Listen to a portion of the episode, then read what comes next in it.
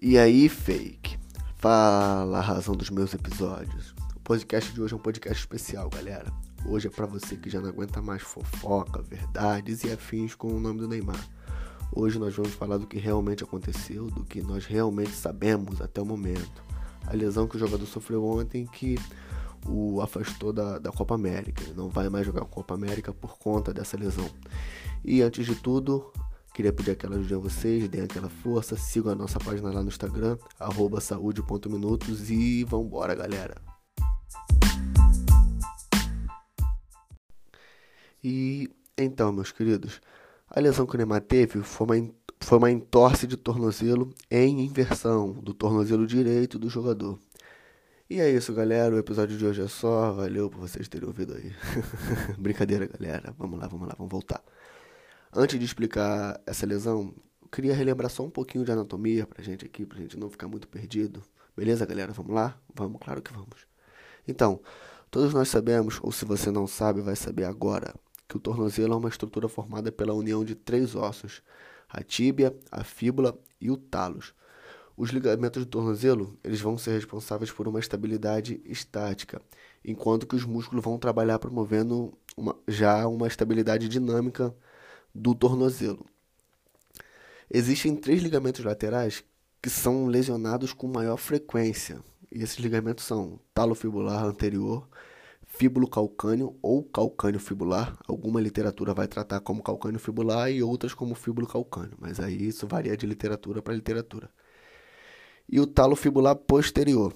Anotem, anotem esses nomes aí, para caso você não se lembre, você vai dar aquela pesquisadinha para você poder visualizar a localização certinha e não ficar perdido. Beleza, vamos lá. As entorses de tornozelo são uma das lesões mais comuns e mais traumáticas no meio esportivo, ou seja, vai acontecer com mais frequência e vai ser mais grave, geralmente nesse meio esportivo. E a entorse inversão vai ocorrer quando o tornozelo, de um grosso modo falando, roda para dentro, de modo que a região plantar do nosso pé vai ficar voltada para o outro pé. Por isso que se dá o nome de entorse por inversão.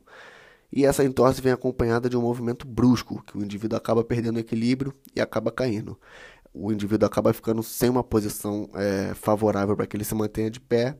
E pela dor também, geralmente, que é muito grande, esse indivíduo vai, vai cair no chão. É comum.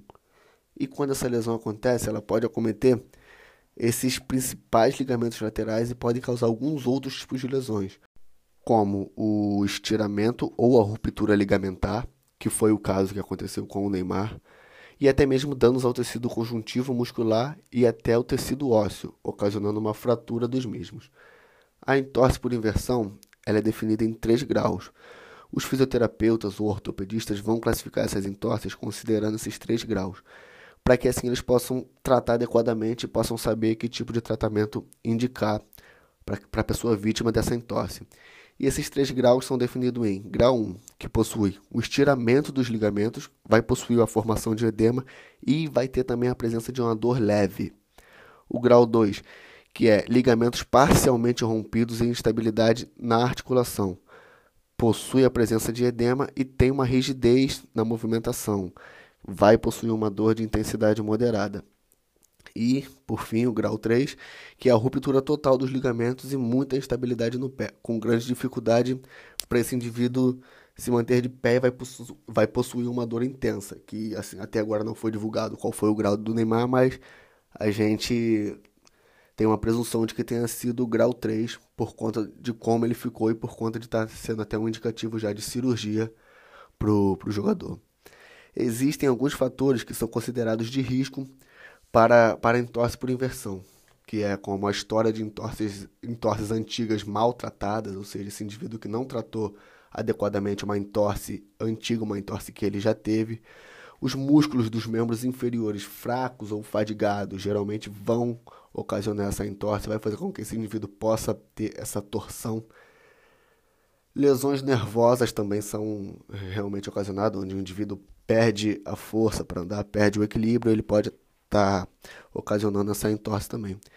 Alguns determinados tipos de calçado, como por exemplo um salto alto, desculpa galera, é o único que eu me lembro até agora é o salto alto e realmente ele pode causar esse tipo de entorse e também tem algumas certas formas de caminhar, né? Que também vão, vão provocar essa rotação do pé e vai aumentar o risco da entorse. E galera, o tratamento geralmente é feito com fisioterapia. A galera da fisioterapia tem um papel muito importante no tratamento dessas lesões aí, na, na reabilitação desse indivíduo. É um trabalho muito bonito, muito importante. E utiliza-se também a terapia medicamentosa, a fim de reduzir a inflamação, a dor, edema, esses sinais e sintomas que vão ser mais frequentes na na, no caso de entorse. Em alguns casos também é recomendada a cirurgia, quando a entorse é bem severa, quando o, a ruptura do ligamento é bem, é bem grave, é bem severo, é, recomenda-se a cirurgia para esse indivíduo. Compressas e imobilizações também fazem parte do tratamento, elas têm um papel muito importante, ajudam bastante no tratamento desse indivíduo.